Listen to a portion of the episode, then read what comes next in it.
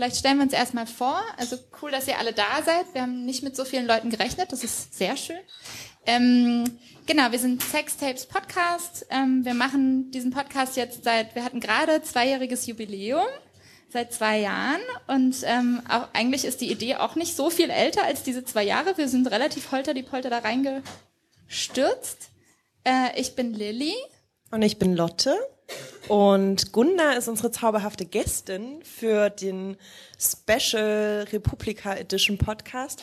Gunda, magst du dich auch kurz vorstellen?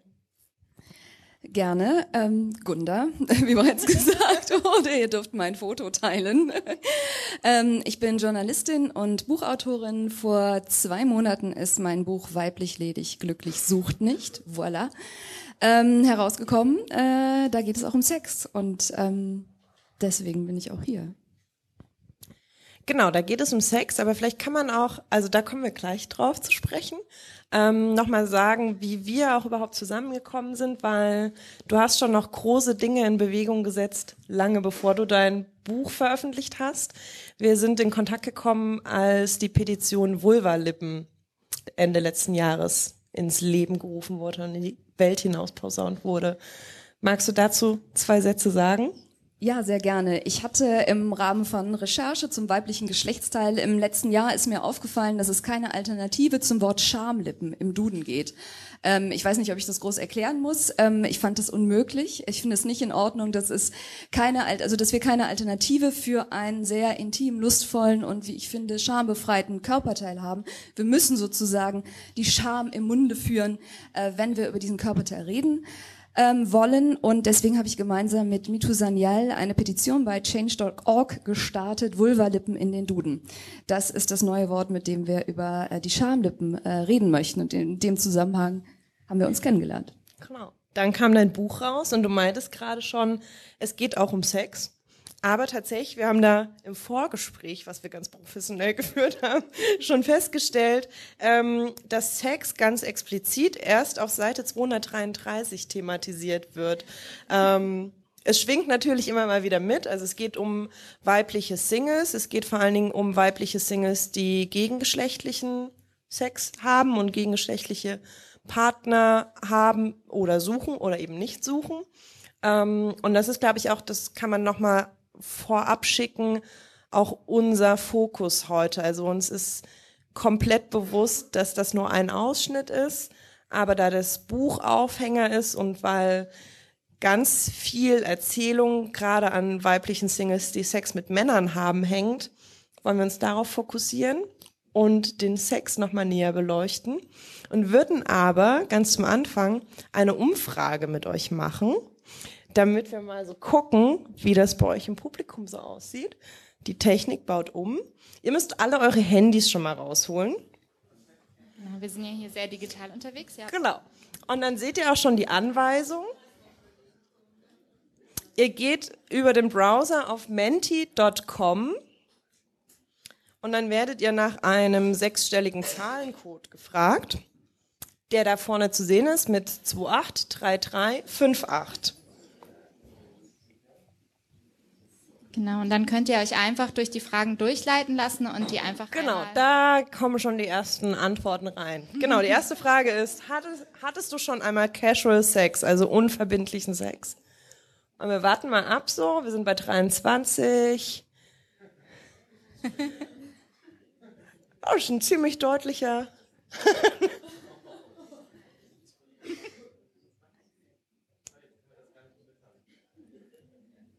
Könnt ihr twittern, wir, wir beugen uns weg oder rutschen weg.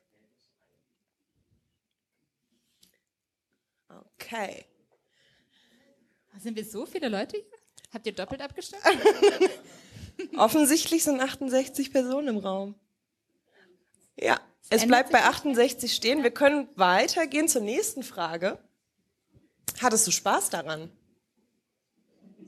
Also die fünf Leute, die noch keinen unverbindlichen Sex haben, sind an der Stelle aus der Umfrage raus. Vielleicht sollten wir auch noch mal kurz sagen, das haben wir jetzt so ein bisschen über, übersprungen, was wir mit Casual Sex meinen. Also kann ja auch unterschiedlichstes gemeint sein. Das haben wir jetzt haben wir, haben wir jetzt verpasst.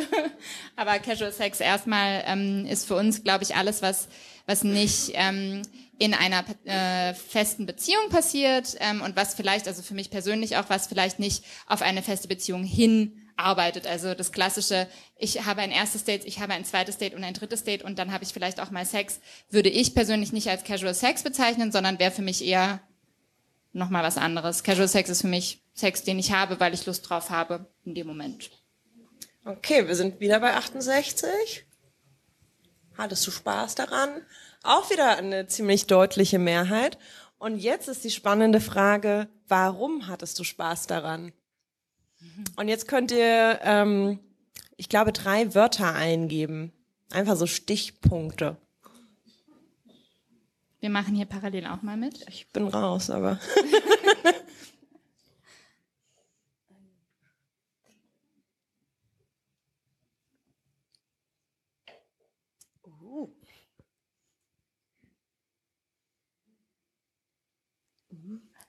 Ist irgendwie ganz schön. Ja. Hatte es nötig.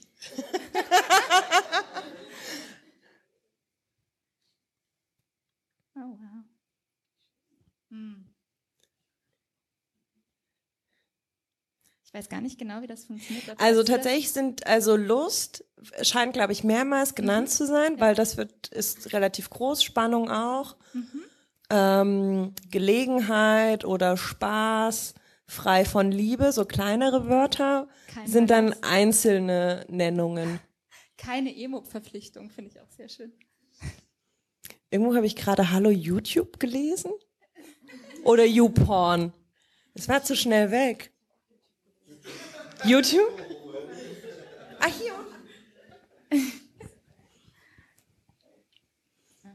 Neue Sachen anonym tun. Das ist sehr schön. Kommt noch was? Wir sind bei 60 stehen geblieben, da ja auch nicht alle Spaß daran hatten. Könnte das könnte es das gewesen sein?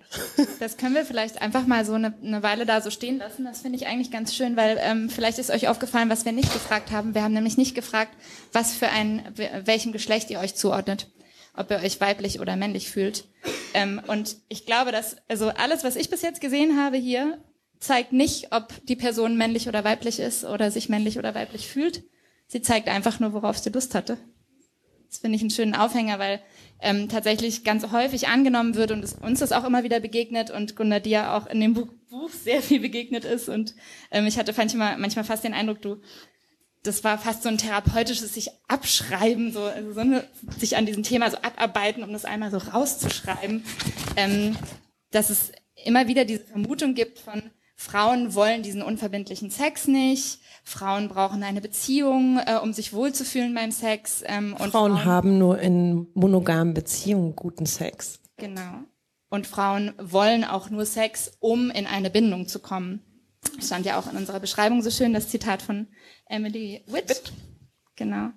Ähm, und du, du zeigst das in dem Buch sehr schön. Also ähm, ne, wir haben jetzt vorhin gesagt, das fängt erst sehr spät an mit dem Sex in dem Buch, aber was du sehr schön vorher zeigst, ist, ähm, was da alles mit reinkommt. Also wie komplex dieses ganze Thema ist, warum ist das eigentlich so, warum ist das so eine Geschichte, die immer wieder erzählt wird, aber auch, warum ist das vielleicht wirklich manchmal so, weil Frauen das Gefühl haben, dass das muss ich so sein. Ich muss prüde sein, ich muss mich zurücknehmen, ich darf nicht oder so, sonst werde ich beurteilt zum Beispiel. Willst du dazu ein bisschen was sagen? Ja, gerne. Ähm, ja, also es gibt natürlich irgendwie diesen äh, einen Hintergrund, ähm, der was damit zu tun hat, dass äh, Frauen, die äh, Casual Sex haben, stärker stigmatisiert werden. Und das liegt, das hast du ja gerade angesprochen, eben auch daran, dass ähm, Frauen immer unterstellt wird, dass sie eigentlich nach einer Beziehung Ausschau halten, nach einer sehr festen Beziehung und dass deswegen äh, Casual Sex sozusagen, wenn überhaupt, dann nur ein Einfallstor, überhaupt Sex nur ein Einfallstor in eine Beziehung sein könnte, sein dürfte. Ähm, das kann man immer äh, leicht zeigen oder leicht verstehen, wenn man man sich an solche Tipps und Hinweise so aus Frauenmagazinen äh, erinnert, die da heißen, nicht am ersten Date mit jemandem schlafen oder also das habe ich zumindest in amerikanischen Magazinen gelesen. Ich glaube, hierzulande ist es nicht ganz so schlimm, aber so in Amerika gibt es halt nicht nur Regeln, an welchem äh, Date-Zeitpunkt man miteinander Sex haben dürfte, sondern auch, wann man Oralsex haben dürfte. Also das ist dann sozusagen so ein bisschen die abgeschwächte Form. Penetrativ geht's dann erst ab Date 5, was, oder nachdem man die Eltern kennengelernt hat, keine Ahnung, weiter. also man darf sich, das ist immer wieder diese Idee, die ja auch Jahrhunderte alt ist, dass man sich als Frau nicht weggeben darf. Dass also unsere weibliche Lust und weibliche Sexualität eine Sexualität ist, die sozusagen abgeschwächt wird oder irgendwie kaputt geht. Also das äh, steckt ja auch schon so im Jung, äh, Jungfrau-Mythos äh, mit drin. Wir geben uns irgendwie weg, wir werden beschmutzt oder wir geben uns auf und wir geben uns jemandem hin. Und in diesem Kontext wird weibliche Lust eben nicht als ein pulsierendes Etwas verstanden, also etwas, das auch mehr werden kann, wenn es irgendwie inspiriert wird oder sich inspiriert fühlt, sondern was eben tendenziell weggegeben wird. Das ist so die, die eine ähm, der eine Teil des, des Problems oder des Stigmas und der andere ist, und der hat äh, sehr viel was mit der Wahrnehmung von Frauenkörpern oder von weiblichen Körpern zu tun, dass äh, Frauen auch unterstellt wird, wir können sozusagen nur ganzheitlich Sex haben. Also irgendwie Männer, die können halt, die haben irgendwie einen Schwanz und der die macht was. Abschalten. Die können den Kopf abschalten, ja. haben, der Schwanz denkt. Also solche Sprachbilder zeigen ja schon, also ich habe noch nie was von meine Vulva denkt oder so. Ähm, die tut das durchaus, aber äh, gehört. Also es ist irgendwie, Männer haben halt diese Lust und im Zweifel sind sie schwanzgesteuert. Also solche Begriffe gibt's ja auch, aber wir haben da keine Äquivalente für, für die, die den Weib weiblichen Körper beschreiben. Also wir brauchen eben, wir müssen hinterher kuscheln, um das Erlebnis als irgendwie schön abgebucht zu haben. Und es kann nicht sein, dass wir vielleicht einfach nur die Hose hochziehen und Tschüss sagen oder so. Und dass das dann auch äh, vielleicht, vielleicht äh, ein erfüllendes Erlebnis ähm, gewesen sein kann. Und das ist eben auch ein Missverständnis, was sozusagen den weiblichen Körper nicht ernst nimmt, wie ich finde, oder ihn sehr, sehr, sehr äh, spitz und sehr eng nur beschreibt. Ich fand das ganz spannend, weil du ähm, den Vergleich zu Amerika gezogen hast und die Tipps, die da in Frauenzeitschriften gegeben werden und dieses ganze Reglement um Datingkultur. Ähm, ich lese wenig Frauenzeitschriften. Ich lese tatsächlich manchmal, wenn ich so prokrastiniere, gerne in Internetforen rum. Ähm, und da ist tatsächlich erschreckenderweise auch in Deutschland, in deutschen Internetforen, genau das ganz massiv vertreten. Also so dieses, ah, keine Ahnung, ich hatte ein Date und dann ist es leider so gekommen und wir hatten Sex. Ich wollte das eigentlich auch und irgendwie so das halbe Forum rastet aus und sagt, du hast dich ihm hingegeben, er kann es nicht ernst meinen. Also das ist tatsächlich ziemlich ähm, ziemlich weit verbreitet. So sehe ich das in diesen ganzen Internetforen, wenn ich da mal unterwegs bin. Das ist so ein bisschen meine Schwachstelle. Ähm, aber was ich auch ganz spannend finde, ist dieses Hingeben und dass so weibliche Sexualität und weibliche Lust immer eine passive Rolle gedrängt wird. Also du zitierst ja, wir hatten es gerade eingangs schon auch gesagt, Emily Witt ähm, mit ihrem Buch. Ich habe es dabei. Ich habe immer sehr viele oder sehr oft sehr viele Bücher dabei, wenn wir den Podcast aufnehmen. Meistens haben wir einen Tisch und dann liegen die ausgebreitet. Ähm, Emily Witt hat dieses wunderbare Buch Future Sex geschrieben, wo sie drin ähm, festhält, ähm, was Männer von Sex wollen, ist Sex, so die Annahme. Und die Annahme, was Frauen von Sex wollen, ist Bindung oder Beziehung in, irgendeinem, in irgendeiner Form. Also genau dieses danach kuscheln und Emotionalität herstellen. Und ich fand es so erschreckend, dass jeglicher Selbstzweck verneint wird. Ähm, und immer nur in Bezug auf die andere Person Sexualität stattfindet. Also das macht mich tatsächlich auch wütend. Also so dieses Abarbeiten beim Schreiben habe ich auch beim Lesen des Buches. Ich habe dir das irgendwie nach Veröffentlichung dann gestimmt. Ich, so, ich habe die ganze Zeit da gesessen und gesagt, ja, endlich hält es mal jemand fest, dass es nicht so ist. Also nicht nur was Sexualität angeht, sondern was ganz viele Mythen und Erzählungen angeht, die mit denen weibliche Singles sich auseinandersetzen müssen. Und das ist irgendwie einer der Mythen dazu. Und ähm, wenn wir auch nochmal hier drauf gucken, ich glaube, also von dem, was man rein phänotypisch liest, sind auch sehr viele Frauen im Raum. Und ich glaube, genau diese Antworten sind allgemeingültig. Und ich glaube auch, dass sehr viele Frauen Lust, Aufregung und Unverbindlichkeit angegeben. Also ist jetzt eine komplette Vermutung, weil anonym. Ähm, aber das zeigt eigentlich ganz gut, dass das scheinbar nicht stimmt, dieser Mythos.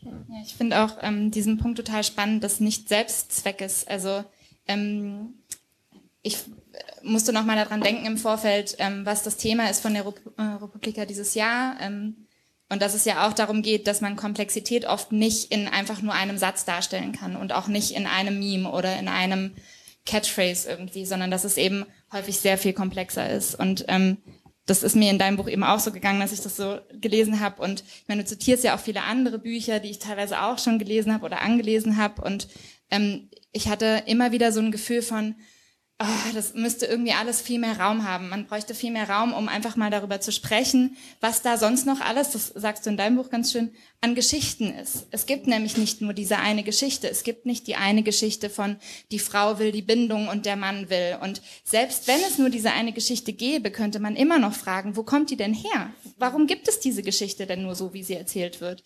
Und das ist ähm, eine sehr große Qualität, finde ich, ähm, in deinem Buch, dass du das so ein bisschen aufdröselst. Also wie kommt dieses komplexe Konstrukt zustande? Was spielt da alles mit rein? Vielleicht kannst du dazu noch was sagen? Ähm, ja, also grundsätzlich zum äh, Geschichten erzählen, das ist ähm, so also, ja ein, ein Haupt äh, eine Hauptsäule irgendwie meines Buches, weil ich weil es ja nun so ist, dass wir über Geschichten und über Erzählungen ja auch die Welt erfahren und uns auch in der Welt erfahren. Und ähm, gerade im Zusammenhang mit Single-Frauen gibt es halt sehr sehr viele äh, negative und sehr sehr viele stigmatisierende Geschichten, die Jahrhunderte alt sind und von denen wir eigentlich annehmen könnten, dass sie im Jahr 2019 irgendwie ähm, ja, völlig, also spätestens in den 50er Jahren eigentlich hätten äh, aus dem Fenster gekippt werden müssen. Dem ist nicht so. Äh, die Zeiten haben sich sehr geändert, aber die alten Zeiten sind noch da. Und die Single-Frau ist für mich oder in dieser Analyse da ein sehr, sehr gutes Beispiel dafür, weil sich wirklich zeigt, an wie vielen Stellen auch Frauen ganz grundsätzlich äh, immer noch äh, ungleich behandelt werden und sich das eben im, am Beispiel auch von der Sexualität sehr, sehr gut zeigen lässt, weil wir sozusagen, talking of Geschichten und Narrative, ähm, keine äh, Geschichten haben, in die wir uns reindenken können, die sozusagen da sind, die wir annehmen können, als vielleicht auch eine Möglichkeit, unser Leben zu erfahren, unser Leben auch uns selbst gegenüber ernst zu nehmen. Und ich finde, das ist ähm, vor allem im Zusammenhang auch mit weiblicher Lust. Weibliche Lust findet halt auch sprachlich ähm, nicht viel statt. Also da ist Vulvalippen ist, ist ein Beispiel, was äh, ich finde da eigentlich auch ein ganz gutes Beispiel dafür ist. Aber wir haben so viele Sprachbilder für eine männliche Lust, die irgendwie so losgelöst ist von einem Mann und die sich irgendwie nimmt, was sie will und die irgendwie brodelt und nicht versiegt und die irgendwie eine Geilheit ist und wo man denkt, da kann man sich so reingeben, damit, damit kann man was anfangen. Aber so unserer eigenen Lust und ich sage nicht, dass jeder die hat. Also nicht jeder Mensch ist wahnsinnig sexuell und es gibt auch demisexuelle und asexuelle Menschen, klar, und Frauen. Ähm, aber, aber auch Männer, ne? Und Männer, ja eben. Also das ist ja auch das schlimm, das dass sich jeder Mann, genau, ja. dass sich jeder Mann also so als potenter Hengst fühlen muss. Das äh, ist ja auch ein schlimmes Narrativ. Ähm, aber da gibt's halt für Frauen wirklich einen Blind Spot, was die Sexualität angeht. Und das zeigt sich halt in diesem Single-Kontext ganz äh, enorm, weil man eben äh, damit ganz vielen Verhaltensregeln konfrontiert wird und wirklich auch viel mit äh, Stigmatisierungen konfrontiert wird. Und das denke ich mir nicht aus. Da gibt's also wirklich auch viele Studien, die eben äh, zeigen, dass Frauen sich scheuen, Casual Sex einzugehen, nicht weil sie nicht gerne Sex hätten, nicht weil sie nicht auch gerne Casual Sex hätten, sondern weil ähm, sie Angst Angst haben, schräg angeguckt zu werden und sogar vom Sexpartner. Ja. Können wir, ich würde gerne diese Studien gleich nochmal ein Ministück zurückstellen und darauf gleich nochmal eingehen, was mir gerade durch den Kopf ging, ähm, also zurückdenkend an meine eigene Sozialisation und den Geschichten, mit denen ich aufgewachsen bin, nämlich, ähm, also du hast es gerade so schön gesagt, 2019 sollten wir eigentlich darüber hinweg sein und hätten schon längst neue Geschichten erzählen können.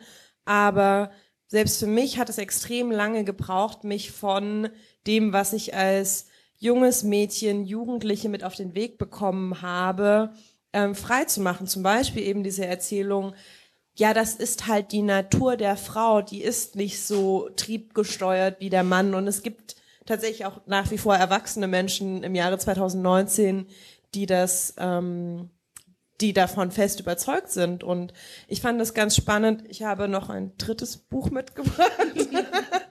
ähm, auch ein, eine Leseempfehlung. Also eigentlich sind wir ein geheimer Buchclub. Ähm, Liv Strömquist, Der Ursprung der Welt, ähm, macht das in einem Kapitel auch nochmal sehr schön auf und zeigt, es ist nicht nur die Geschichten, die erzählt werden, sondern es ist tatsächlich auch die Geschichtsschreibung. Ähm, und in der Antike war die Geschichte genau andersrum erzählt. Da waren, wurden Frauen als triebgesteuert dargestellt und Männer als Vernunft gesteuert. Und es war die Frau, die den Mann übermannt hat und äh, verführt hat. Ähm, das ist ganz schön, um sich nochmal vor Augen zu führen, nein, das, was wir lernen, sind Geschichten und es ist Sozialisation, das sind unsere gesellschaftlichen Strukturen und die Erzählungen, die darin festgeschrieben sind. Es ist nicht die Natur der Frau, die bedingt, dass wir weniger Sex wollen, weniger lustvoll gesteuert sind. Ich bin übrigens dafür, ich habe das vorhin kurz den Gedanken gehabt, den Begriff Vulva gesteuert einzuführen. ähm, es ist das, was wir auf dem Weg mitbekommen haben. Und ich glaube, es ist extrem schwer, sich davon frei zu machen, weil es halt allgegenwärtig ist und ähm, immer wieder neu erzählt wird. Deswegen umso wichtiger, da neue Geschichten aufzumachen. Genau, ich muss auch gerade denken an ähm, Margarete äh, Stokowskis Buch Untenrum frei. Ähm, da gibt es auch diese Szene, die sie sehr schön beschreibt von, ähm, sie ist, glaube ich, vier und sie fällt vom Rad und sie tut sich weh und sie tut sich weh, ich glaube am Arm, ähm, an der Handfläche, an der Hand und an der Vulva. Ähm, und sie kommt nach Hause und sie hat keine Wörter dafür. Sie sagt, also sie wird gefragt, tut dir was weh? Und sie sagt, ja, ja wo? Am Arm. Und lässt halt die zweite Stelle, die Vulva, die auch wehtut, komplett weg, weil sie es nicht benennen kann. Genau, weil sie nicht weiß, was es ist. Und ich ähm, finde diesen Punkt total wichtig, ähm, wie früh das auch anfängt. Also du hast gerade gesagt, deine eigene Sozialisation, mir geht es auch so. Also wenn ich ein Buch lese wie dein Buch ähm, oder andere Bücher ähm, oder mich mit Menschen unterhalte, mit anderen ähm, Frauen oder mit Menschen, die sich einfach damit auseinandersetzen, wie unsere Sexualisierung geprägt wird, ähm, wie wir ähm, unseren Sex leben, wie der entsteht irgendwie, ähm, dann, dann werde ich so wütend, weil ich wirklich ähm, weil mir bewusst wird, wie viele Narrative ich schon erzählt bekommen habe und wie wenige davon eigentlich Narrative sind, mit denen ich mich wirklich identifizieren kann und wie oft ich sie aber doch nicht hinterfrage, weil es einfach da ist, weil es und weil es auch so eine Masse ist, die da ist und weil man dann auch erstmal an den Punkt kommen muss, erstmal zu hinterfragen, Moment mal, stimmt das überhaupt für mich? Also man braucht ja erstmal einen Aufhänger, um überhaupt in dieses Stocken zu kommen und zu überlegen, irgendwie fühlt sich das für mich gar nicht richtig an. Ich brauche vielleicht für mich eine ganz andere Geschichte. Und das macht mich dann auch schnell wütend, weil ich denke, wir erzählen diese Geschichten auch immer wieder weiter. Also wenn in dem Moment, in dem ich mir nicht bewusst bin, dass es diese Geschichte gibt und dass diese Geschichte vielleicht gar nicht so eine gute Geschichte ist oder vielleicht auch nicht so eine heilsame Geschichte, dann erzähle ich die im Zweifel auch weiter. Dann erzähle ich die meinen eigenen Kindern weiter, dann erzähle ich die Freundinnen weiter, dann erzähle ich die jedem weiter, mit dem ich Kontakt habe. Und das können kleinste Geschichten sein, genau wie du gesagt hast. Das können kleine Wörter sein. Das sind manchmal einfach nur Phrasen, die man wieder verwendet, die dann aber auch schon reichen. Und da willst du einsteigen, weil ich habe gerade einen Gedanken. Ja, dann nimm du den. Ja. Ähm, auch nur ganz kurz. Ähm, also was da auch um nochmal auf Casual Sex zu kommen, mit reinspielt. Also das ist das Narrativ, mit dem ich groß geworden bin, ist, dass unverbindlicher Sex nicht so viel wert ist wie der Sex in Beziehung. Vielleicht auch ein bisschen verrucht und etwas, worüber man nicht spricht. Aber warum nicht darüber sprechen und auch irgendwie die, die Werte des unverbindlichen Sexes, Sexes, ja, wie auch immer, äh, weitererzählen? Also im eigenen Umfeld, ähm, im Zweifel dann auch irgendwann mal vielleicht den eigenen Kindern und sagen, wenn du das möchtest, wenn es dein Bedürfnis ist, mach das. Das hat kann ganz viele positive Seiten haben. Das ist nichts, wofür du dich schämen müsstest, was irgendwie schlechter ist als anderer Sex. Ähm, geh und entdecke die Welt. Und wenn ich hier auch nochmal auf diese Folie schaue, ähm, stehen sehr viele Sachen, die also komplette Berechtigung haben, ähm, zu sagen, Casual Sex hat ziemlich viele positive Seiten und Lilly lächelt schon, weil sie nämlich eine kleine Liste vorbereitet hat. Genau. Ähm, Was sind denn gute Gründe für Casual Sex? genau, ich bin immer so ein kleiner Listenmensch. Ähm, ich habe nochmal drei Gründe aufgeschrieben, äh, warum Casual Sex großartig sein kann. Ähm, es gibt natürlich noch viel mehr, aber ähm, die Sachen, die mir so eingefallen sind, die konnte ich alle erstmal darunter gruppieren und auch vieles, was ich jetzt hier gesehen habe, gruppiert sich so ein bisschen darunter für mich. Ähm, ein Punkt, den ich äh, sehr wichtig finde und auch für mich und meine eigene Geschichte wichtig fand, ähm, war Vielfalt erleben, also auch körperliche Vielfalt erleben. Einfach mal zu erleben, wie sind denn andere Körper? Und alle Körper sehen unterschiedlich aus, die fühlen sich unterschiedlich an und die Person da drin fühlt sich wahrscheinlich auch unterschiedlich. Die fühlt unterschiedliche Partien besonders stark oder nicht so stark. Die hat unterschiedliche Arten, ihren Körper zu bewegen, sich ähm, mit mir zu verhalten. Ähm, und das ist ja auch was, an dem ich wahnsinnig lernen kann und das ist für mich der zweite Punkt, auch für sich selber zu lernen, was gefällt mir eigentlich, wenn ich immer wieder mit anderen Menschen ähm, in Kontakt komme, in unterschiedlichsten Kontexten, ähm, aber insbesondere eben auch im sexuellen Kontext, dann kann ich auch viel mehr merken, was gefällt mir eigentlich. Vielleicht begegnen mir auch Dinge, die ich nicht mag. Das ist aber auch wichtig, weil ich dann weiß, ah, okay, das fand ich jetzt irgendwie nicht so geil. Warum fand ich das nicht so geil? Vielleicht mache ich nächstes Mal was anderes. Ähm, das heißt, ich lerne ja nur dann, wenn ich auch wirklich ausprobiere. Und das das finde ich schon, potenziert sich auch so ein bisschen auf, wenn man mit unterschiedlichsten Menschen lernt. Es muss nicht unbedingt so sein, aber es kann so sein. Ähm, und ich habe noch den Punkt aufgeschrieben, Context matters. Also ähm, genau das, was du vorhin gesagt hast, äh, so diese Wertigkeit, die finde ich per se immer total bescheuert. Egal worum es geht, ja, egal ob das jetzt um ähm, äh, habe ich jetzt äh, eine, eine heterosexuelle oder eine homosexuelle Beziehung, habe ich eine polyamore Beziehung oder eine ähm, Zweierbeziehung, ähm, habe ich irgendwie Casual Sex oder Bindungssex. Also ähm, ich finde, dass diese Wertigkeit totaler Quatsch ist, weil es immer völlig darauf ankommt, in was für einem Kontext das passiert. Also wie fühlen sich denn die Menschen, die das gerade gemeinsam tun damit? Darum geht es doch eigentlich. Ähm, und für mich ist Casual Sex weder besser noch schlechter als irgendwas anderes. Es ist einfach so, so eine Art, ähm, also eine Sache in, in einer Art Werkzeugkiste, in einer Art Möglichkeiten. Es gibt eine Bandbreite an, an sexuellen Dingen, die ich ausprobieren kann und Casual Sex gehört dazu, ähm, genau wie alles andere irgendwie auch dazu gehört. Also Bindungssex kann auch dazu gehören und je mehr ich damit rumprobiere, desto mehr kann, kann ich dann wiederum auch wieder rausfinden, was gefällt mir eigentlich und in welchem Kontext. Genau. Aber also ich meine, ihr habt ja hier schon ganz viele andere Sachen auch noch aufgeschrieben. Finde ich sehr schön. Ja. Ähm, vielleicht komme ich da mal. Äh, ja, den habe ich noch. Ich wollte nur äh, so in der Klammer irgendwie nachschieben.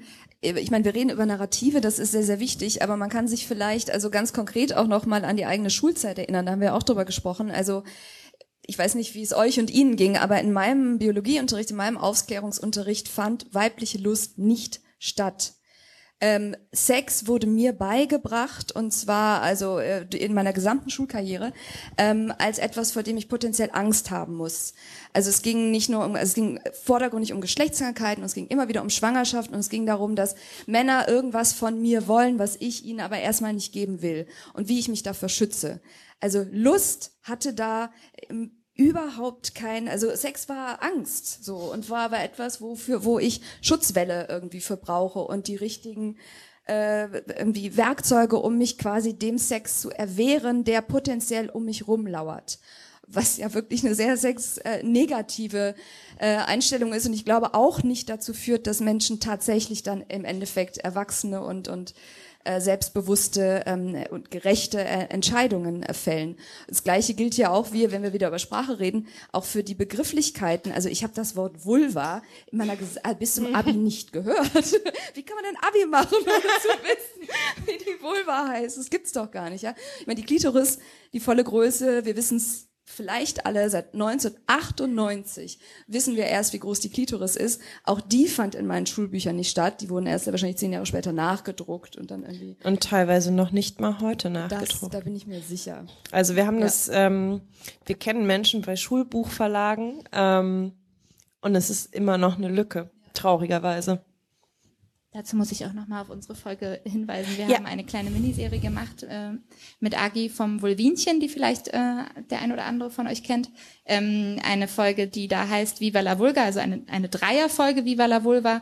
Äh, und unter anderem ging es da auch um Sprachlosigkeit. Und ähm, Agi ist selbst Sexualpädagogin ähm, und erlebt tagtäglich, ähm, was Kinder so fragen im Sexualpädagogikunterricht, wenn sie mit denen arbeitet. Und das ist wirklich traurig. Also äh, die Mädchen fragen meistens, tut es weh? Wie sehr tut es weh? Ähm, also es, es geht wirklich um dieses, dieses Angstbelastete.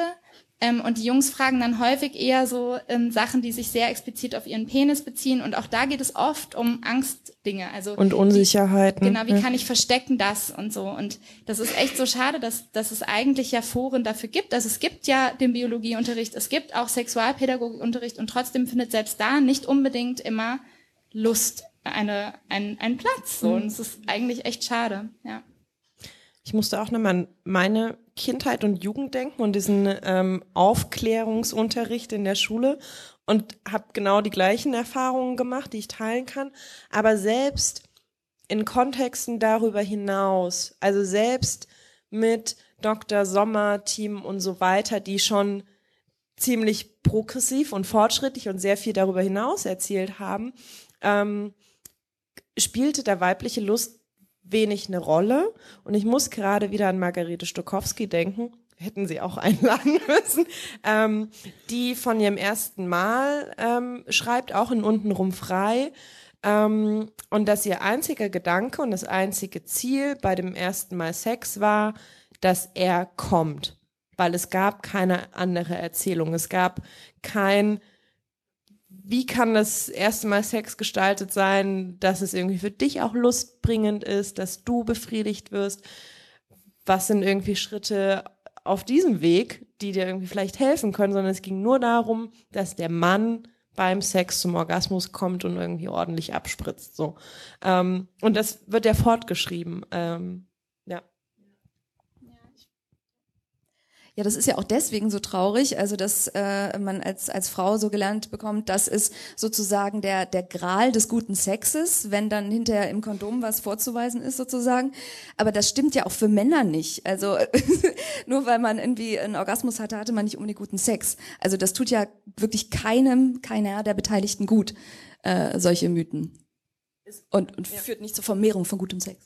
Ja, also abgesehen davon, dass es irgendwie die weibliche Lust komplett auslässt, ähm, macht es, also wir haben gesagt, wir fokussieren uns irgendwie auf äh, weibliche Sexualität heute, aber man könnte auch irgendwie noch eine zweite Folge hinten dranhängen, weil es gibt auch ganz viele Narrative, die super schädlich und lustfeindlich für männliche Sexualität sind und das ist zum Beispiel auch dieser Orgasmusdruck. Ähm, und dass komplette Verunsicherung eintritt, wenn man nicht kommt, auf beiden Seiten. Ähm, aber das müssen wir irgendwann anders klären. Aber du hattest die Studien noch. Die müssen wir noch mit reinbringen. Genau, Willst du vorlegen? Ja, kann ich. Ich, ich wollte auch gerade noch mal dazu einleiten, weil einer der schönsten Sätze finde ich in, in deinem Buch, ähm, würde ich mal kurz zitieren. Ähm, Frauen mögen Sex, das ist ein sehr simples Zitat. Frauen mögen Sex, auch Casual Sex, aber sie werden nicht gern dafür stigmatisiert. Relativ simpel. Genau, vielleicht erzählst du noch mal was dazu. Ja, genau. Also ähm, es gibt ja immer sehr viele Umfragen. Ich weiß nicht, äh, ihr und sie kennt sie bestimmt auch aus äh, diversen Fra besagten Frauenmagazinen, aber auch anderen Magazinen, die sich immer wieder darauf berufen, dass Frauen äh, eben deutlich weniger als Männer äh, sich für Casual Sex bereit erklären oder sagen, dass sie den äh, gerne haben würden. Diese Umfrageergebnisse sind ziemlich stabil. Da gibt es auch wissenschaftliche Umfrageergebnisse dazu, die sind ebenso stabil. Ähm, aber nun sagt das ja erstmal noch nicht so ganz viel aus. Deswegen hat sich ein Forscherteam der University of Michigan mal hingesetzt und gefragt, naja, in, es geht ja um den Kontext, in dem solche Antworten gegeben werden. Was, wenn wir die Frage ein bisschen anders formulieren und Frauen fragen, würdest du gerne Casual Sex haben, der gut ist und du wüsstest, wüsstest hinterher sicher, dass dich keiner dafür aburteilt oder schief anguckt? Und mit, bei der Frage siehe an, näherten sich Frauen und Männer an. Also sprich, die Umfrageergebnisse waren fast gleich bei Frauen und Männern. Frauen sagen, ja, ich hätte gerne Casual Sex, aber das Problem ist eben dass äh, die Angst vor dem sozialen Feedback sozusagen. Also wenn wir das Stigma wegnehmen, dann, oh Wunder, äh, zeigt sich ein Wesen, das eben auch auf ähm, äh, kontextlosen, beziehungslosen Sex Lust hat. Und ähm, das wird aber leider halt in dem, in dem Narrativ nicht so eingefüttert, ähm, solche Ergebnisse. Und äh, was ich aber sehr, sehr wichtig finde, weil ähm, es uns eben auch zeigen kann, ähm, wie stark und wie, wie stark das so wahrgenommen wird. Genau, also ich finde ähm, das auch ein wichtigen Punkt, dass so ähm, mir ging es tatsächlich manchmal so, ähm, dass ich äh, beim Lesen des Buches dachte, naja, ganz so schlimm ist es ja jetzt auch nicht immer. Und dann überlegt man mal zwei Sekunden und merkt, Doch, eigentlich ist es noch schlimmer. Weil äh, wenn man wirklich mal guckt, wie häufig, also ich hatte heute wieder so ein Erlebnis, ähm, äh, unter anderem habe ich Leute vorhin an den Arsch gefasst, das war ein anderes Erlebnis. ich bin vorhin gestolpert und bin sehr, sehr, Sexuelle Übergriffigkeiten. sehr übergriffig geworden, aber sanft Was war- gelandet. Entschuldigung. Ähm, ich träume noch von deinem Po. Ähm, genau, aber ähm, ich bin auf dem Weg hierher ähm, so ein Stereotyp und so klassisch äh, von einem Bauarbeiter angepfiffen worden. Auf dem Rad. Ich hatte meinen Wintermantel an. Ich sah jetzt wirklich nicht irgendwie aufregend aus. Und es äh, gab eine Gruppe von Bauarbeitern und sie haben mir hinterhergepfiffen. Und ich muss dann schon, also ich lache dann, weil ich dann denke, völlig albern irgendwie, ja, totaler Quatsch. Aber natürlich macht das was mit einem, ja. Diese, diese kleinen Situationen, die ständig und immer und immer wieder passieren und die eben gerade im Kontext von äh, Single, Frau und dann vielleicht auch nicht mehr 20, sondern vielleicht 30, vielleicht 35 im gebärfähigen Alter, wie man so schön sagt, was einem da so an, entgegenkommt an ähm, Plattitü sorry, an Plattitüden, an Dingen, die ähm, die irgendwie so vorausgesetzt werden. Ja, aber willst du denn keine Kinder? Ja, aber wie sieht's denn aus? Und jetzt sollte doch lang, hast du noch keinen Mann gefunden und so, ja? Das sind alles so Dinge, die man dann schon auch bekommt und immer wieder bekommt. Völlig ungefragt ja auch immer. Ja, absolut. Ähm, und mir ist jetzt äh, noch eine andere äh, sozusagen wichtige Erkenntnis aus diesen ganzen Studien, wenn es was sich um äh, Frauensex äh, handelt, eingefallen. Wenn Frauen äh, zu oder äh, äh, zu Casual Sex befragt werden, sagen sie in der Regel auch, sie haben es nicht so gern gemocht. Das ist der Grund, warum sie auch weniger dazu bereit sind. Und ähm, man kann aber und zugleich, wir sagen eben viele Frauen, Beziehungssex Sex sei für sie schöner. Aber auch das kann man eben an andere Erkenntnisse koppeln, nämlich zum Beispiel an den äh, sogenannten Orgasm Gap oder den Oral Sex Gap. Ich weiß nicht, wem äh, das jemand sagt. Ähm, also es ist so, dass so im Casual Sex Kontext der Männer zu ungefähr 80 Prozent äh, äh, kommen und Frauen also so zu 40 bis 50 Prozent. Ähm, Gut, Klammer auf, Orgasmus ist nicht alles, aber wenn wir das zumindest so als einen Marker mal wahrnehmen, ist es doch schon relativ deutlich, dass es offensichtlich wichtiger ist, dass der Mann kommt und dass sich Frauen gerade im Casual-Sex-Kontext mehr dafür einsetzen, sozusagen die männliche Lust zu befriedigen und weniger auf sich selber schauen. Das kann man wiederum koppeln an den Oral-Sex-Gap, der eben besagt, äh, Frauen geben gerne Oral Sex oder geben deutlich häufiger Oral Sex in Casual Sex Kontexten, als Männer es tun. Nun wissen wir vielleicht alle, dass ähm, für Frauen in der Regel Penetration alleine nicht unbedingt ein äh, der Weg zum Glück alleine ist dass klitorale Stipulation irgendwie wichtig ist und da ist halt äh, oraler Sex äh, deutlich erfolgsversprechender, wenn man so will, ohne dass ich das jetzt so in Erfolg, nicht Erfolg eingrenzen möchte. Ich muss, muss gerade an unsere Vorbesprechung denken und also auch das erste Mal von dem Oral Sex Gap erzähltest und eine schöne Handbewegung machtest, nämlich, dass diese Handbewegung ähm, sehr viel verbreiteter ist von Männern durchgeführt an Frauen als andersrum. Und wir nickten nur fleißig und waren so, ah ja, mm, stimmt. Könnt ihr die für die hinteren Reihen nochmal beschreiben? Äh, ich kann kurz aufstehen. also die Handbewegung geht so. Ich beschreibe sie. Ähm, also möchtest du beschreiben? ich kann sie gern beschreiben. Also, Also, der Kopf des Gegenübers wird in die ähm, Richtung Penis Richtung gedrückt. Penis gedrückt. Genau, ich musste gerade die ganze Zeit an Vulva denken, aber genau das eben nicht. Also Ja. die, der Kopf der Frau wird Richtung Penis gedrückt und äh, sehr wenige Frauen drücken Köpfe Richtung Vulva. Mhm. Ja, Warum? Aber also gibt es noch mehr Erkenntnisse zu diesen beiden Gaps als also darüber hinausgehend, als dass es vorhanden ist? Ja, also tatsächlich ist es so, dass äh, Frauen, also wenn es um den Orgasm Gap geht oder ähm, ja, Orgasm Gap, sagen Frauen, dass es ihnen eben, also ganz platt, es ist ihnen wichtiger, dass der Mann kommt, weil äh, sie dann sozusagen das Gefühl haben können, dass äh, zumindest auf jeden Fall einer offensichtlich guten Sex hat und ihre eigene Lustbefriedigung ist nicht so wichtig. Zum ähm, Oral Sex Gap gibt es wirklich ganz, ganz erschütternde ähm, Erkenntnisse, weil die meisten Frauen und auch junge Frauen und Mädchen, die dazu befragt werden, sagen, sie schämen sich halt für ihre Vulva. Sie haben Angst, äh, dass der Geschmack oder der Geruch oder das Aussehen für den Partner abstoßend sein könnte und möchten deswegen verhindern, dass der da äh, mit dem Gesicht, äh, Augen, Mund und Nase zu nah rankommt. Ähm, weil sie sich einfach dafür schämen. Ähm, und äh, deswegen äh, sind sie also selber eher bereit, weil man, so sind wir ja auch, also ich bin auf jeden Fall so aufgewachsen, dass so ein Blowjob auf jeden Fall, also wenn man das macht, das ist schon, also dann hat man schon mal ein paar Punkte sozusagen gesammelt. Das ist ja irgendwie, äh, äh, also gehört zu den, äh, ähm, ja, Zum so, so, Handwerk. zum Handwerk. Äh, genau, und äh, umgekehrt ist das halt nicht so. Und also wirklich, das ist das der Hauptgrund, weil sich äh, die Frauen für ihre, für ihre Vulva schämen und weil das, diese Oral Sex Gap, interessanterweise verringert sich deutlich, wenn Frauen in Beziehungen sind, weil sie dann eben auch eine Beziehung zu demjenigen haben und sozusagen dem Partner zutrauen, sie zu mögen, ähm, trotz ihrer Vulva. Und Ja. Gar nicht so random Side Fact, wenn man dieselben ähm, Dinge abfragt in lesbischen Beziehungen zum Beispiel oder bei lesbischen äh, Frauen, die keinen, also die Casual Sex haben, dann ist diese Oral Gap äh, auch nicht mehr so stark vorhanden. Also Frauen, die mit Frauen Sex haben, ähm, haben dieses Thema auch nicht so stark. Gilt auch für den Orgasm Gap. meistens. Genau. Und da ist ja auch wieder die Frage, wo kommt das her? Also ich rate jetzt einfach, wenn ich schon weiß, dass äh, Frauen sich eher schämen für ihr Geschlecht, dann ist vielleicht die Scham ein bisschen eine andere, wenn mir Mhm. jemand gegenüber sitzt, der dasselbe Geschlecht hat.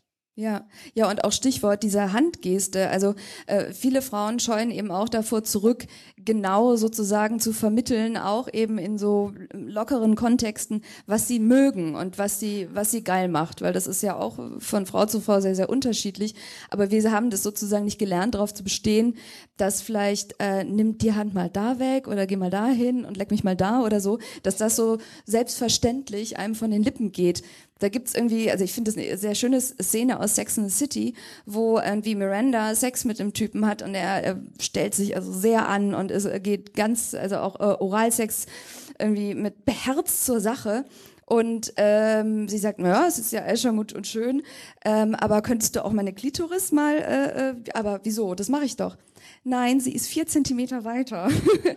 also so solche Sprüche gehen halt äh, einer Miranda vielleicht leichter von den Lippen, aber vielen Frauen eben leider nicht. Ja, und was da auch mit reinspielt, ist, dass ich ja auch erstmal wissen muss, was ich will. Also ich muss ja erstmal selber wissen, was ich will. Und daran scheitert es ja auch oft. Also auch wenn man sich Umfrageergebnisse anguckt ähm, zum Thema Masturbation zum Beispiel, ähm, ist es auch bis heute so, dass Frauen ähm, sehr viel weniger häufig masturbieren als Männer. Und ich glaube, dass das auch sehr stark damit zusammenhängt. Nicht, dass Frauen weniger Lust haben per se, sondern dass Frauen sich mehr dafür schämen, das zu tun. Und äh, das ist nicht so, dass ihnen diese Geschichte eben auch nicht so vermittelt wird, dass es zu ihnen gehört, diese Lust zu haben und die auch auszuleben. Und wenn ich selber nicht mit mir probiere, dann ist es natürlich auch viel schwieriger in einem Kontext mit einem anderen Menschen und diesem ganzen, ich sage jetzt mal Machtgefälle, dieser, dieser Dynamik, die da sowieso schon mit im Raum steht, dann auch noch zu sagen, ich will jetzt aber das und das, wenn ich es doch selber noch gar nicht weiß.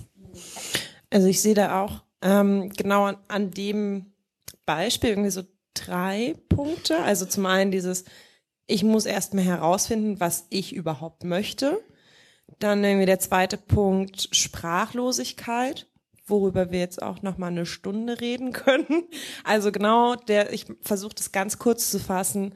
Ähm, genau die Herausforderung, auch Körperteile zu benennen, Teile meiner Vulva zu benennen. Ich muss irgendwie überhaupt vielleicht auch überhaupt erstmal ein Wort haben für Vulva. Vielleicht möchte ich im sexuellen Kontext nicht Vulva sagen.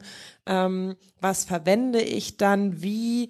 Ähm, wir haben in dieser, in einem Teil der Viva la Vulva Trilogie, ich glaube in Teil zwei, über Sprachlosigkeit gesprochen und da, ähm, auch darüber gesprochen, dass sehr viele Menschen dann einfach Worte weglassen und es irgendwie versuchen zu umgehen, Dinge klar zu benennen. Aber wenn ich nur sage, Agi hat das so schön dann irgendwie äh, beschrieben mit, wenn ich nur sage, leck mich, könnte ich theoretisch auch am großen Zeh lecken. Also klar sind wir irgendwie damit aufgewachsen, dass es, dass sehr viele Menschen wissen, wo ungefähr, aber dann sind wir wieder bei der Sex in the City Szene. Dann wird zwar geleckt, aber irgendwie vier Zentimeter nebendran. Ähm, das ist irgendwie so das, also eine weitere Herausforderung irgendwie, wenn ich dann schon weiß, was ich möchte und was sich vielleicht gut anfühlt, muss ich dann auch noch Worte finden, um das vielleicht zu kommunizieren oder das Selbstbewusstsein haben, das vielleicht auch nonverbal mit eben jenen Gesten zu kommunizieren. Und das ist so ein bisschen für mich der dritte Punkt. Also da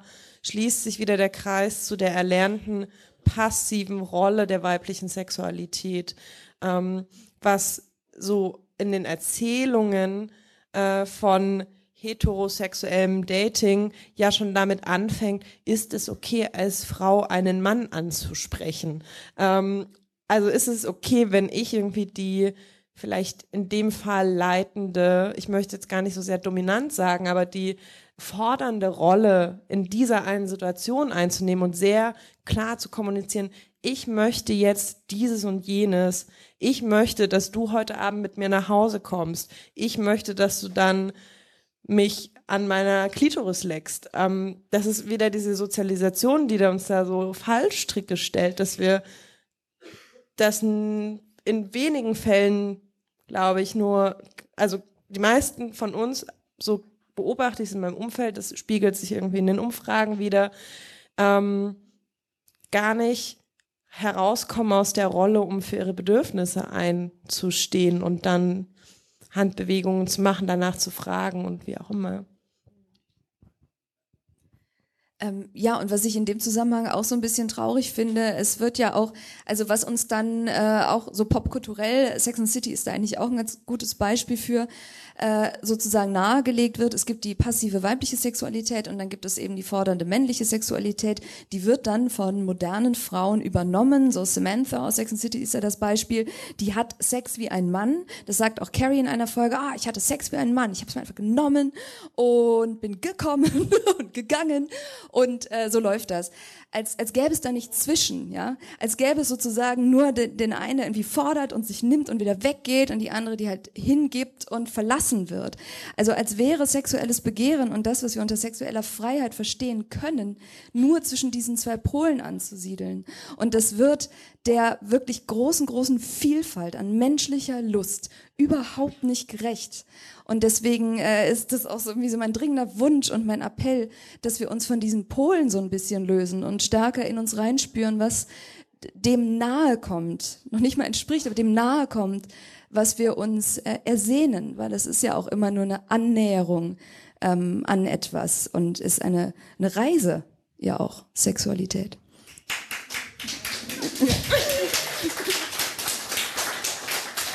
Ähm, ich finde es sehr schön, dass du das sagst mit dem Appell, weil ich gerade so ein bisschen überlegt habe, wir, wir reden jetzt gerade sehr viel darüber, was uns stört und wie es eigentlich nicht sein soll. Was wollen wir denn? Also was wollen wir denn, wie es ist? Oder was kann ich denn ändern?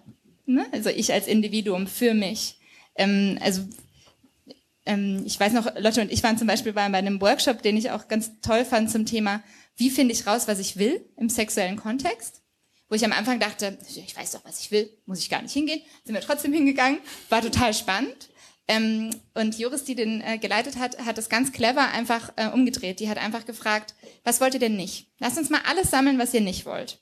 Und dann haben wir das alles aufgeschrieben und dann haben wir einfach am Schluss alles umgedreht und da hatten wir, was wir wollen. Es war relativ simpel und es war aber wirklich so ein, ein ganz guter, ein ganz gute Guideline. Also ähm, ich, ich glaube, was ich zum Beispiel für mich gelernt habe, ist ähm, ausprobieren. Dinge wirklich ausprobieren und immer kleine Schrittchen gehen, die sich für mich okay und gut anfühlen, aber vielleicht so ein bisschen über das hinausgehen, was ich schon kenne oder äh, was ich mich vielleicht sonst traue oder so, um einfach mal so ein bisschen zu gucken, also gerade im sexuellen Kontext, was fühlt sich noch gut an? Was, was, was kann ich vielleicht hier noch äh, entdecken?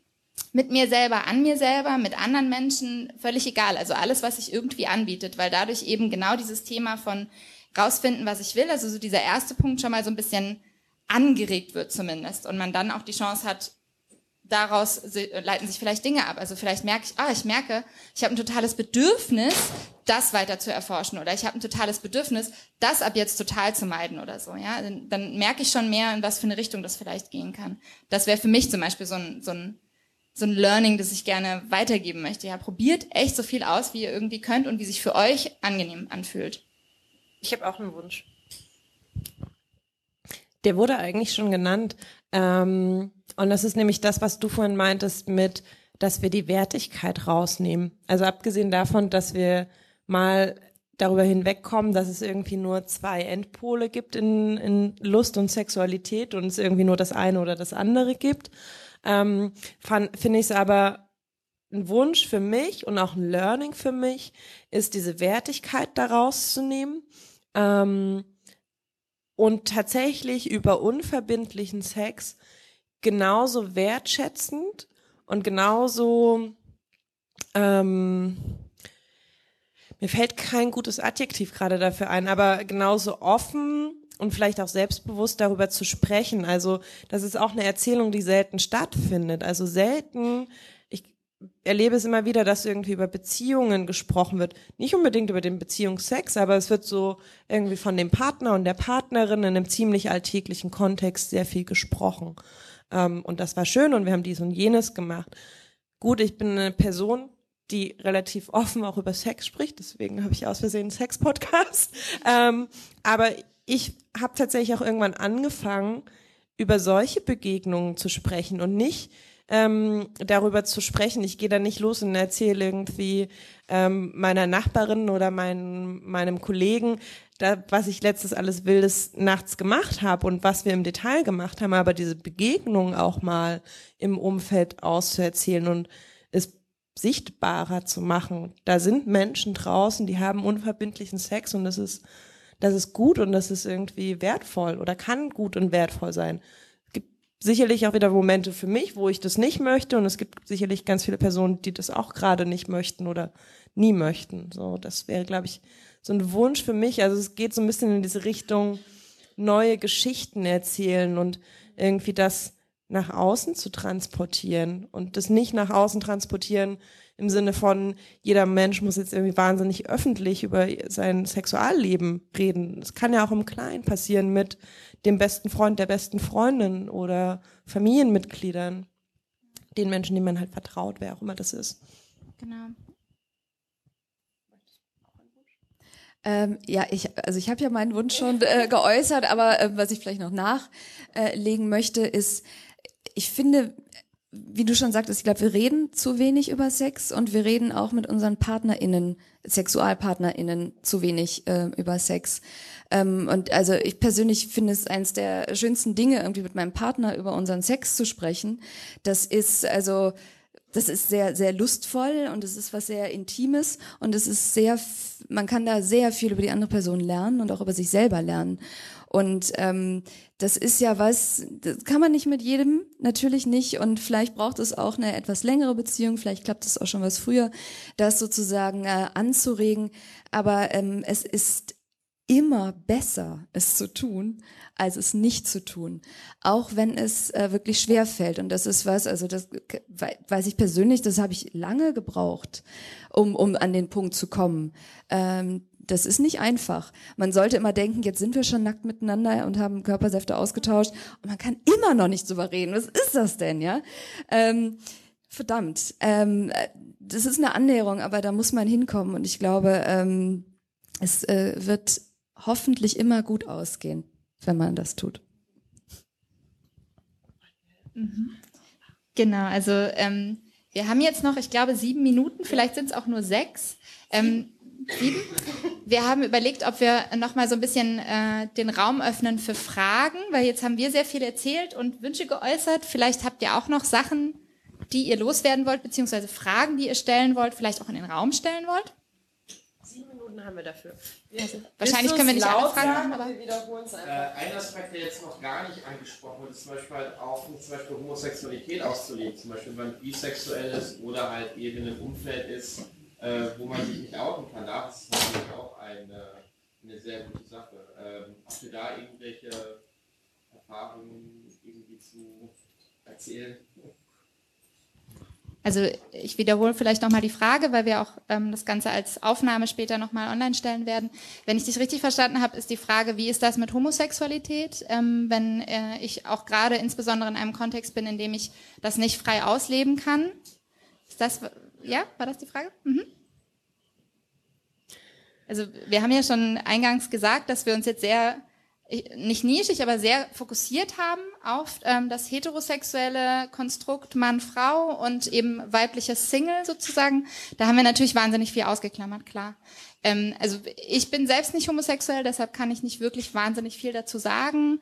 Ähm, ich, ich glaube, dass ähm, tatsächlich aber ganz viele der Narrative, die ähm, für, für Frauen zum Beispiel gelten, ähm, grundsätzlich für Minderheiten ist nicht das richtige Wort, für, für äh, Menschen gelten, die nicht der klassischen konservativen Norm entsprechen. Also ähm, ich glaube, dass ganz viel von dem, was an Narrativ existiert, ähm, egal jetzt, ähm, ob es um Homosexualität geht, ähm, ob es im Zweifel auch um Menschen mit Migrationshintergrund geht oder so, ja. Also man kann ganz viel wirklich so so aufspalten. Das, es geht nämlich oft um um Machtkonstrukte und ich glaube, dass das immer problematisch ist. Aber ich glaube, das ist tatsächlich ein, sehr großes Fass, das ich mich jetzt nicht trauen würde aufzumachen, ehrlich gesagt. Also mein, mein erster Impuls war auch so ein bisschen, uff, das wäre noch mal eine Stunde. ähm, aber ganz kurz, also ich ähm, muss gerade dran denken, weil ich tatsächlich am Wochenende zu dem Thema Scham im homosexuellen Kontext einen Workshop besucht habe, ähm, wo auch kurz die Vermutung im Raum stand, ich glaube, wir können ganz viel von der weiblichen Sexualität lernen und vielleicht sind die da schon weiter. Also ich glaube, es gibt Parallelen, die man aufmachen kann, weil genau dieses Machtgefüge irgendwie zu tragen kommt. Aber es gibt auch ganz viele Unterschiede, wie sich das Machtgefälle dann irgendwie ausgestaltet und in welche Richtung Scham geht und ähm, vielleicht Vorverurteilung geht. Aber das ist echt nochmal ein Riesenfass. Das müssen wir nochmal in einer neuen Folge neu besprechen. Dann vielleicht auch einfach tatsächlich mit Gästen, ähm, die das, die das Thema auch gut abdecken können. Also weil ich lebe seit, also ich habe vornehmlich heterosexuellen und gegengeschlechtlichen Sex. Ähm, ich möchte mich jetzt auch nicht irgendwie äh, Menschen die sprechende Rolle wegnehmen, die vornehmlich homosexuellen Sex haben und die vielleicht auch in einem Kontext leben, wo Outing schwer ist. So. Aber ja, nochmal ein neues Themenfeld. Gibt es weitere Fragen?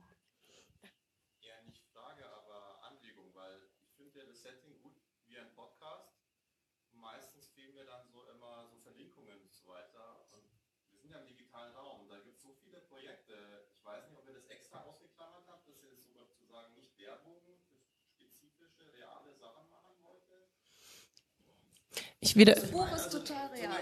Digitalradios haben viele Podcasts. Also man muss es nicht unbedingt einen Namen nennen, aber wenn man Google deutschsprachige Podcast hat, und da kann jeder auch herkommen und seine eigenen Geschichten einleiten quasi.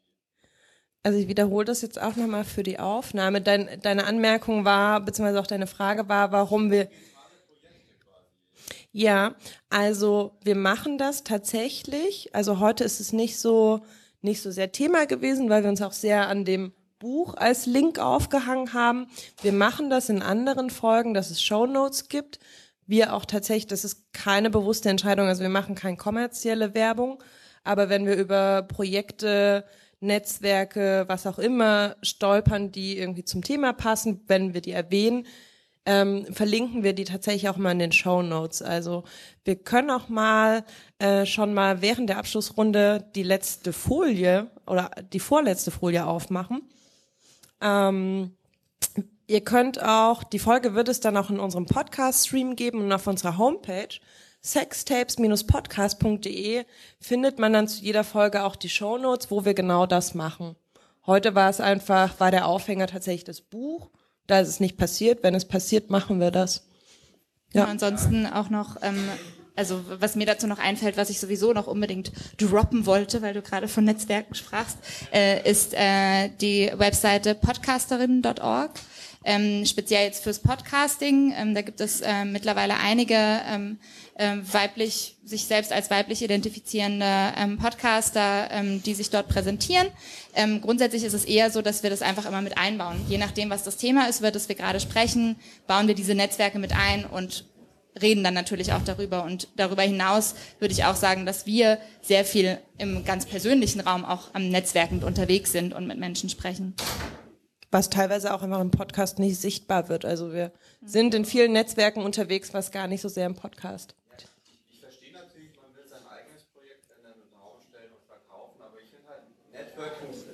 ist wirklich wichtig und dass man halt zeigt, die Community ist eigentlich riesig. Man ist nicht der Einzige, der da irgendwie seinen Podcast wohl weiß, was ich meine. Ehrlich ja. gesagt nicht so ganz. Also Ich, ich glaube, ich weiß, was du meinst. Also ich, ich, ich denke, ich verstehe, worauf du hinweisen willst.